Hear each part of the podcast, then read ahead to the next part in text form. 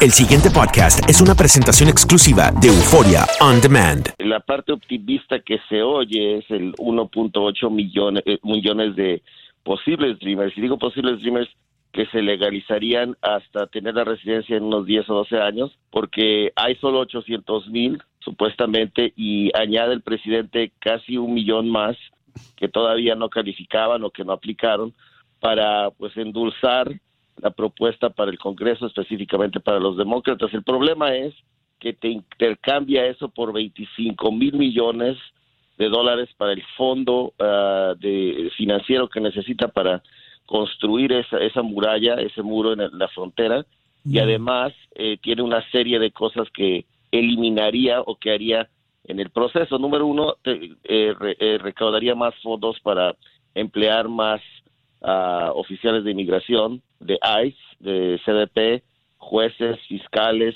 etcétera. Ese es uno. Dos, eh, empezaría también a deportar a las personas que se quedan con su visa, entraron con visa y se quedaron con un proceso que se llama el expedited removal, que es una deportación rápida. Tres, eliminaría las clasificaciones de pedir a tu mamá o a tu papá o a tus hermanos o a tus hijos mayores de 21 años, donde quedaría simple y sencillamente pedir a tus esposos, esposas y a tus hijos menores.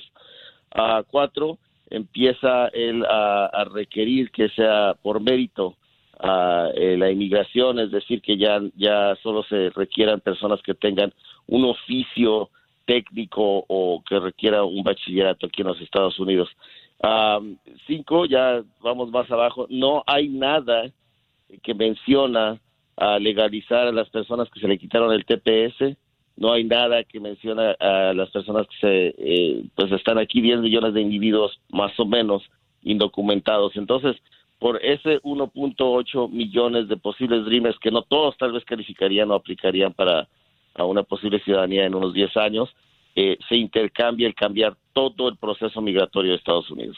Ese que el qué debe pasar para que todo esto que acabas de mencionar sea efectivo. Bueno, eh, tendría que eh, primero, más que nada, los demócratas tendrían que aceptarlo porque es el partido que está oponiéndose a eso, por lo menos está yéndose sí o no, sí o no. Ah, supongamos que pasa la Cámara de Representantes, un Senado, y llega a la mesa del presidente para ser firmado, luego se tendría que implementar. Entonces, esto no es inmediato. Obviamente, esto es lo que quiere el presidente. Ah, no sé, la verdad, cómo va a reaccionar el Partido Demócrata. Ah, mucha gente está diciendo que, bueno, y por eso se inició el presupuesto nacional, es decir, por eso otra vez más llegó a un acuerdo para firmar a una propuesta temporal porque no, mucha gente está diciendo que el problema de inmigración no es no es primordial para toda la nación, no es una emergencia. Los Dreamers van a estar bien porque tienen el fallo de la corte, uh, etcétera. Entonces sí tendría que pasar por, por, el Congreso, eh, pero también vemos que mucho del público está diciendo, bueno, eh, tenemos el presupuesto fiscal que pasó, perdón, la, la propuesta fiscal que pasó que nadie está hablando, que a algún punto nos va a afectar.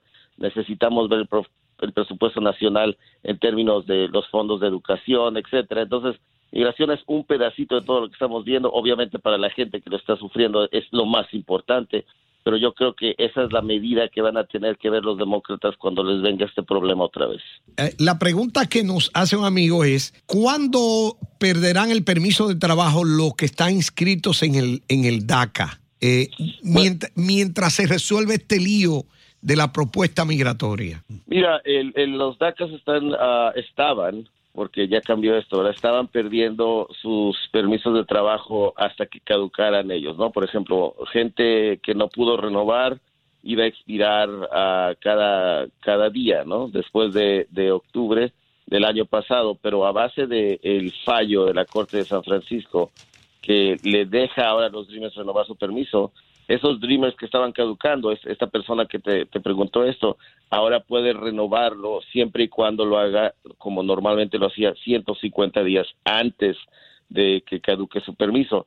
Eh, claramente el presidente va a oponerse a esto, ya se sometieron la, la apelación al noveno circuito, la Corte Suprema dijo que no lo iba a, a, pensar hasta después de febrero y la Corte de Apelaciones recibe los dictámenes del presidente y de eh, los demandantes en febrero 2. Así es que para la pregunta, la respuesta es, ellos pueden seguir extendiendo este permiso. No creo que el Dreamer vaya a ser deportado. Y número dos, ahorita la Corte le da la habilidad a los Dreamers de extender ese permiso. Mira qué bien. Entonces, eh, eh, lo que tú dices es que eh, a corto plazo luce muy bien, pero a largo plazo mm, no beneficia a las personas que, quieren hacerse ciudadanos.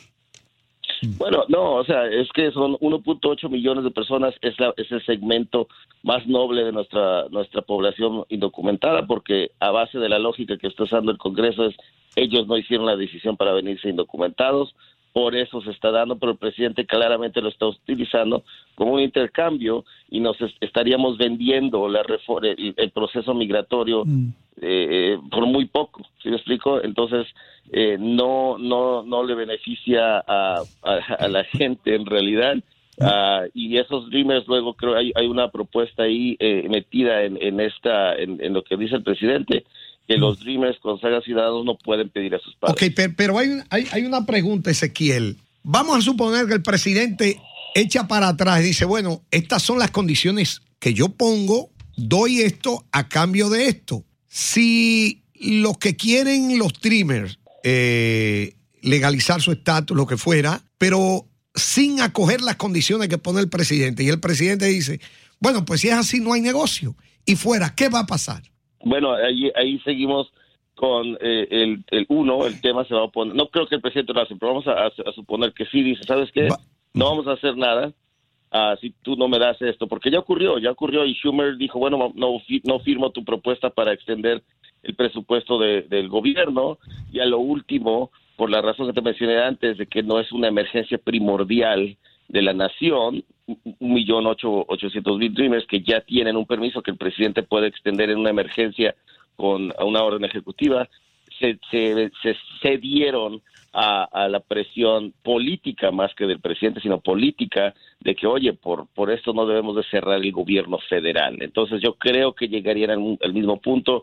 Y, y bueno, la pregunta que yo le he hecho a la gente, ok, eh, ¿por qué no se, si se toma esto, tú darías esto por, la, por, por, por los Dreamers 1.8 y, y, millones de personas legalizadas y luego no tener un proceso eh, bueno para nada para la gente, en realidad gente normal eh, en el futuro y, y, pues este mucha gente ya la está pensando. los Dreamers quieren una propuesta sola y limpia para que no hayan estos a estos problemas alternos. Mm. Ezequiel, eh, eh, tu número telefónico, donde, si lo quieres dar, donde personas puedan llamarte para enterarse más acerca de esto. Sí, claro, es el 602-314-1002. El pasado podcast fue una presentación exclusiva de Euphoria On Demand. Para escuchar otros episodios de este y otros podcasts, visítanos en euphoriaondemand.com.